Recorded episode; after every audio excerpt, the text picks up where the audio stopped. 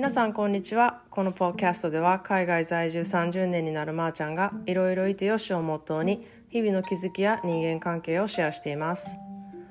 Hello everyone, how's your Monday morning going? We had summer-like weather yesterday. It was really hot.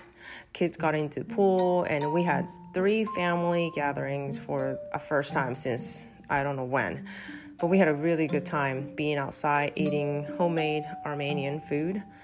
Um, kids will go back to four days a week to school starting next week, only half a day. But I feel like slowly but surely we're heading to pre COVID life. What do you miss most about pre COVID life? I definitely miss going to the live concert so much. Um, I start going down on the YouTube rabbit hole, watching all kinds of concert videos, and as I watched them, I got so emotional, and just realized how much I forgot, um, how much I miss just being there in the live concert. 皆さんこんにちはいかがお過ごしでしょうか昨日のエピソードのバイリンガルの子育てから同じようにあの子育て真っ最中のお母さんからねメッセージを頂いてこう日本語を教えないとっていうプレッシャーであの今住んでるところは日本語学校もないのでこうどうしていいか分かりませんみたいなあのお便りをいただいたんですね。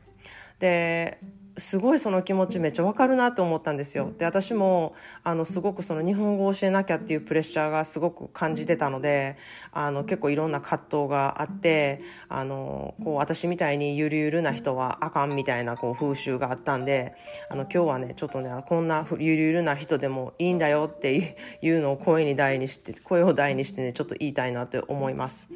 あの小さい時は子供が小さい時はちょっと読み書きのドリルとかをやらしたりしてたんですけど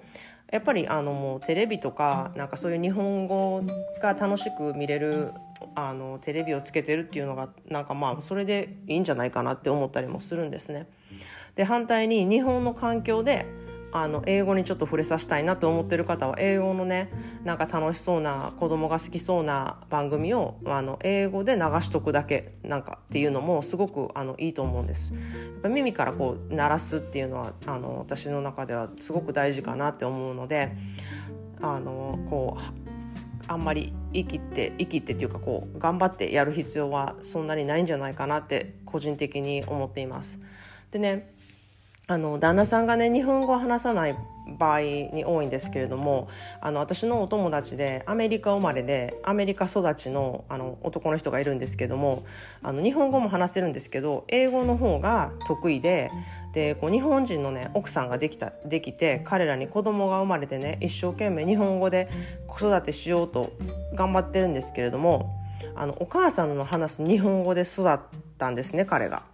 であの普通に日本語喋ってる時も英語喋ってる時もそのメンズ感みたいなのはすごいあるんですけれどもなんか怒る時になんかその怒ったりとか叱ったりとかする時に出る言葉がもうめっちゃお母さん口調がそのままなんですよね。コピーしたみたいな感じで。だからなんかだからあなた言ったじゃない。そんなことすると汚れるって言ったでしょ。ちゃんと持ちなさいよ。できるでしょ。みたいな感じでめっちゃおねえ言葉なんですよ。いきなり。で、それで、めっちゃ真剣にそれ言ってるんですけども、私横で聞いてて、もうゲラゲラ笑って、なんか、人格変わってるやんみたいな感じですっごい面白かったんですけれどもなのでねこうあの日本語をしっかり教えてるお母さん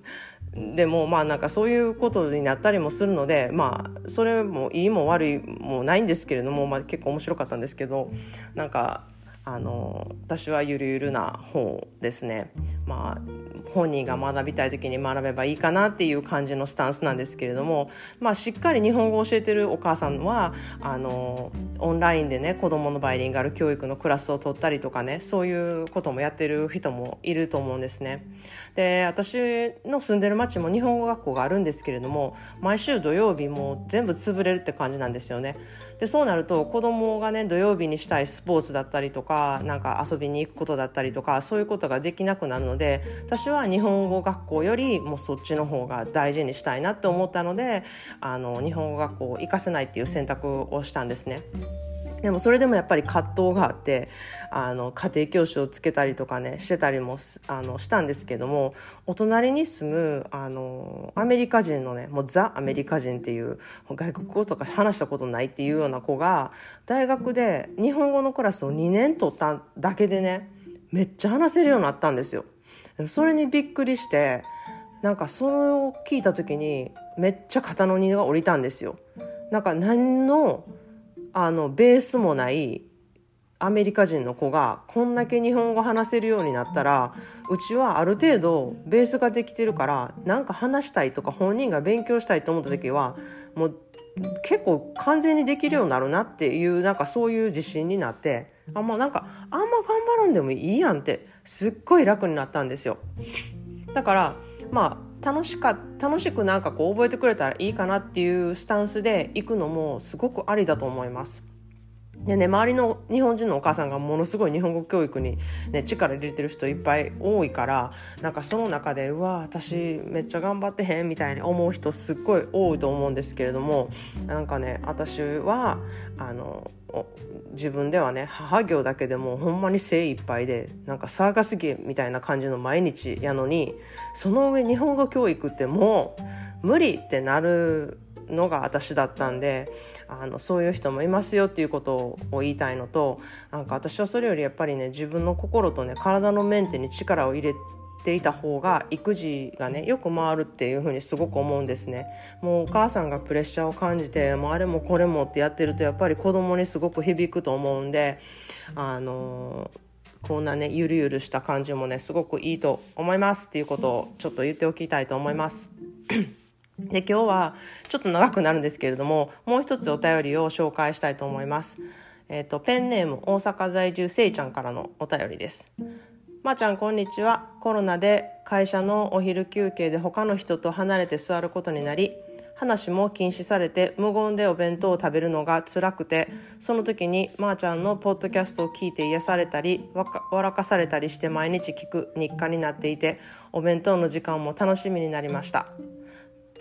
ところで少し前にあったワイン業界のエピソードで質問があります。私は就職する時に酒屋さん候補とかなかったのですがなぜワイン業界にあの紹介しようあ就職しようと思ったのですか？きっかけは何ですか？また機会があったらお話してくれたら嬉しいですっていうメッセージをもらったんですね。ありがとうございます。と日課にしてくれてるってめっちゃ嬉しくってあの他にもね朝の朝の駅までのね自転車で聞いてますとかあのいうメッセージを頂いてねこれからの一日が始まる時とかお仕事の休憩に聞いていただけてるっていう方のねことを思いながら毎日収録しています。そしてワインのお仕事のきっかけなんですけど私は大学は実はねあのピアノ音楽で卒業しているんですね専攻で。で住んでいた町がナパバレーだったこともあってこうワイナリーのイベントでワインを引いて生活できたらなみたいなことを考えたんですよ。でねいつも楽しいことしか考えてなくって将来の計画性がないあの性格でね大学もピアノで食べていけるのかとかそんなん考えずにねとにかく好きやしみたいな感じで専攻してたんですよ。で実際問題こうワイナリーで弾く時間は週末やしイベントも夜多いし友達と遊びたい時期にみんながねオフの時間に自分が働くっていうことは嫌やなって思い始めてなんか他にお仕事ないかなって新聞のお仕事募集欄を見たんですよ。今多分ねもうそんな募集欄とかないともないんですけれどもなんか時代をすごい感じてるんですけれどもそこでね見つけたワイナリー農協農業協会の事務のお仕事パートタイムとか書いてる記事を見つけたんですよ。でそこに副歴あ履歴書を送ったらあの面接の電話が来ましたでねなんかワイナリー関係だったら楽しいかもって思ったのがきっかけとこう農業協会っていうなんかこう農協っていう言葉に惹かれたこともあったんですねで面接に行ったね場所がね一軒家のなんかもうほんまにジブリに出てくる世界の家でこう森の中にあるみたいな感じで。でその中にねその家の中になんかいろんなたくさん机があってでほとんど女性が働いてるめっちゃアットホームなオフィスでなんかキッチンもあったからなんかそこでなんか作ったりとかコーヒー入れたりとかしてなんか自分の席に戻ってあのお仕事するみたいなすっごいなんか雰囲気のいい感じこれオフィスみたいな感じだったんですよ。であの面接がね裏庭にある藤棚の下にある大きな木のテーブルでねあの行われたんですけどそこもなんかめっちゃ素敵な庭みたいな感じでえここで面接みたいな感じだったんですよ。でその雰囲気とねそこでね面接してくれた私のちょっとあの上の上司の女性がすごくいい方でうわーこんなとこで働けたらめっちゃいいなって思ったんですよこの職種がどうのこうのよりこの場所と毎日ここであの人となんか仕事ができるっていうことがもう私の中ではすごくよくってででも私は働いたね経験がなかったのでそのことを不安に思うことをまずあの面接で言ったのとあと農協に興味があるっていうことも言ったのと,、えーと、あとチームワークが好きなこととか人が好きなこととかいうのを伝えました。で帰ってきてねお礼のメールを書いたんですよ。でその時にすごくとても雰囲気のいいオフィスでねすごく働きたいと思いましたっていうあの強い意思表示っていうのはメールでしたんですね。でそしたらあの返事で2度目の面接に来てほしいって言われてね農協のその一番トップの上の方のとの面接だったんですね。でこの方はねもう本当に後にも先にももう初めて会ったいまだに私の憧れのもう女性であの白いリネンのね上下のパンツスーツをさらっと着てて金髪のものすごいショートなもうベリベリショートにしてる髪の毛の人ででこうなんかジュリー・アンドリュースに似た感じの知的だけどすごい高くてこうもう今でもね初めて会った時のことをすごく鮮明に覚えてるんです。何この人めっちゃ素敵やんみたいに思ったんですね。でこうセクハラのあの私の会のエピソードで出てきた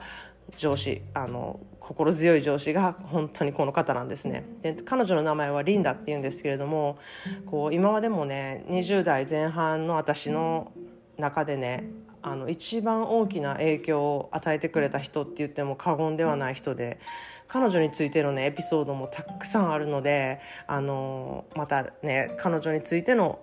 あの話を取りたいなと思ってます。でそんなラッキーなことにね私はリンダと面接で気に入ってもらえてね次の週から働かせてもらうことになったんです。でパートタイムだったんですけれどもあの3週後にはあ3週間後にはフルタイムになってと、農協っていうところはねすごく待遇がよくってあの上司がね常に私のことを考えてくれて最初はジムやったのにあのもっとこういう仕事をするとでき楽しいわよあなたはこういうことできるわよっていう感じでいろんな仕事を見せてくれてね私のやる気をすごくあの持たせてくれて興味あることとかできることとかやりたいこととかをねこうやらせてくれるもう環境づくりとか人材づくりとかをもうさらってしてくれるあの人でいまだに考えてもあの人すごいなって本当に思うんですよ。で私は6ヶ月後にはこう事務職からマーケティングのポジションに変わってたんですよ。6ヶ月後ってすごいですよね。もうめちゃくちゃ早くあのいろんなポジションに連れあのつけてもらえたなって思っています。でねジムでねめちゃくちゃ大変だったことが電話の受け取りだったんですよ。でまずワイナリーの名前がね恐ろしく長くてフランスのお城のような名前ばっかりでなんかシャトー・モントレーナとかなんかそういうのが多くてねあのそのワイナリーの名前を覚えるのも大変のにそこの中の部署のあの誰々さんからの電話ですっていうことを自分の会社の誰に電話をつなげるかっていうそこがねもうすっごい大変でなんか後にも先にもあれ一番大変やったんちゃうって思ったりはあのします。でその時もねあのすごい大変やって悩んでた時もねリンダがねメモパッドにね誰か書いてあの自分の分かる言葉でねカタカナとかでもねいいから日本語でもいいからパッて書いてあの自分のやりやすいように誰か分かるように書いて分からなかったら何度もすいませんもう一度お願いしますってもう全然聞いたらいいのよ大丈夫すぐなれるからって言って本当に毎日励ましてくれたんですね。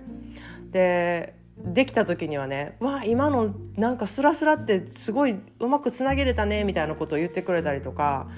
なんかその頃はもう本当に何とも思ってなかったんで初めての仕事やしこんな上司がいるんやみたいな感じやったんですけどもう今から思うとそんな親切な上司いないですよね。でもう本当にそのことに感謝してるんですけれども私はその経験からね今のお仕事でもこう若い子が入ってきてあのなんか教えなきゃいけない時でも常に私頭にリンダのあの接してくれたあの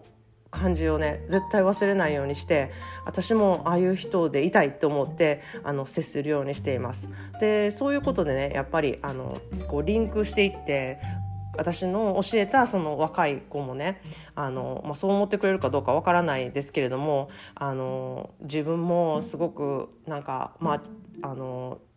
優しくしてくれたからそういうふうに教えようって思うこう連鎖ができたらいいなって思いながらいつもやっています。でそんなで今日は私の一番初めのワイン業界へ就職したきっかけの話をしました。と上司のねあのリンダとこのワイナリー協会でのお話がね本当にたくさんあるのでここでまたシェアしようと思いますちょっと長くなりましたがこのお話のきっかけを作ってくれた大阪のせいちゃん質問お便りありがとうございました。それでは皆さん今日も良い一日をお過ごしください。概要欄にインスタとツイッター情報を貼っています。ご意見ご感想があれば masako373gosse at gmail.com までよろしくお願いします。Thanks for listening and have a great day.